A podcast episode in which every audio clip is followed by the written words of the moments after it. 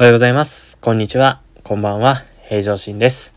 今日はですね、医学的に温熱、いわゆるお風呂ですけれども、温熱療法がいい理由っていうことで5つ紹介させていただこうかなと思っております。よろしくお願いします。私たち理学療法士っていうのは、いろんな方法を使ってリハビリテーションしていきます。いろんなっていうと具体的に言えば、一つは都市療法ですよね。まあ、私たちの手を使って、都市です。を使って関節を動かせ、動かしやすくするようなことだったりとか、筋肉の硬さを取ったりとか、っていうことになります。まあ、それ以外にも物理療法を電気治療、ビリビリっていう電気治療だったり、音波を使ったりとか。で、時には冷やしたりとかして、氷とかを使ってですね、するっていう療法もあります。その中で温熱療法っていうのは、いわゆるお風呂です。お風呂。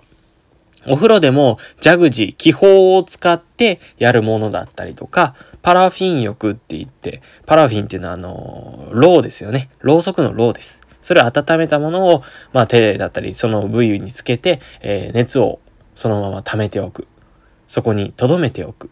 っていうことをすることによって、えー、指が動かしやすくなったり、えー、手首が動かしやすくなったりっていう方法もしていくわけです。その中で、えー、日常的にできることって言えば、お風呂ですね。皆さんお風呂入られてますか？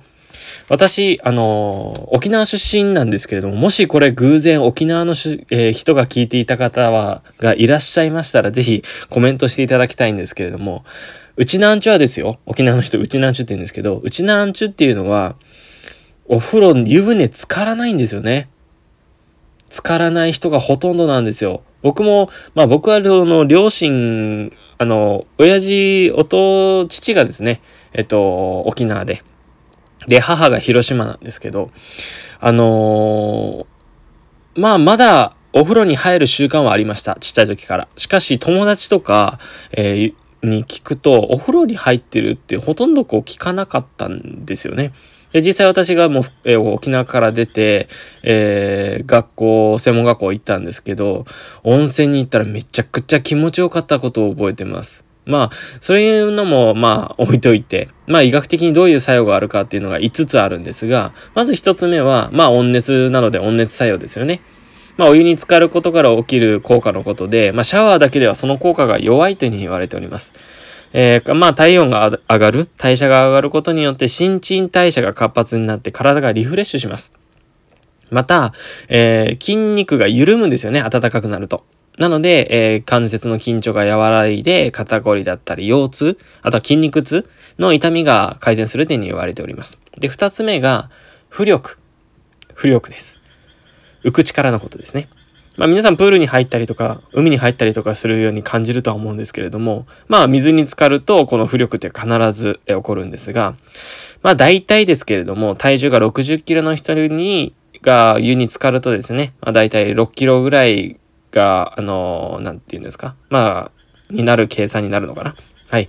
で、軽くなることでリラックス効果がえー、期待できるのと、リラックス効果が鍛えられると同時に浮力がは、えー、働くので、関節への負担も軽減する。で、次に、粘性、粘り気ですね。あとは抵抗性。水には粘り気があります。えー、水中で歩こうとしても、まあ、プールとかよく連想してもらえば、素早く動けないですよね。なので、お風呂で手足の曲げ伸ばしだったり、こう、お風呂の中でストレッチすると効果的なのはこの性質のおかげです。まあ、あの、部位によってはお風呂から上がらないとできないんですけれども、手だったり足、首だったりとか、え首周りとかっていうのはお風呂に入ったりでもストレッチできますので、ぜひしていただければいいなと思ってます。で、次が、え洗浄作用です。まあ、洗浄、まあ、お風呂に入るので当たり前なんですけれども、お湯に浸かることによって毛穴が開きます。毛穴が開くことによって皮膚の汚れが十分に落ちてくれるわけですよ。これが4つ目。で、最後5つ目は、えー、っと、清水圧作用ですね。清水圧っていうのは、うーん、なんて言ったらいいですかね。うーん、まあちょっと専門用語にっていうか難しい言葉になってしまうんですけど、水の中に入ると1メートル、1メートルの水圧で1平方センチあたり100グラムの重さが圧力としてかかる。なので、えー、まあ水に入ったら圧迫されるっていうようなイメージですかね。まあイメージついたでしょうか。例えば、え立ち仕事だったりとか、まあ、足がむくみやすい人の解決法として、お風呂が効果的なのは、この圧力がですね、えー、作用してくれるんです。重力で下に溜まっていった血液だったり体液だっていうのが、その水、え静水圧作用っていうことで、心臓に押し戻されてくれるんですね。えー、一つ目が温熱作用。二つ目が浮力。次に粘性、抵抗性。で、次に洗浄作用。で、最後に浮力です。あ、ごめんなさい。最後に水、水圧ですね。静水圧作用です。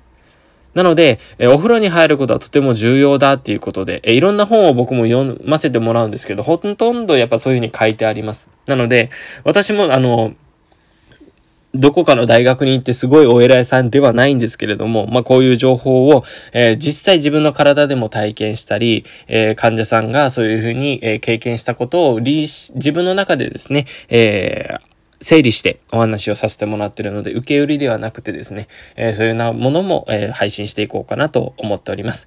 えー、今日の内容は以上とさせていただきます。ぜひ、えこれ夜に聞いた方は面倒ではありますが、お風呂、貯めてもらってお風呂に入ってみてはいかがでしょうか。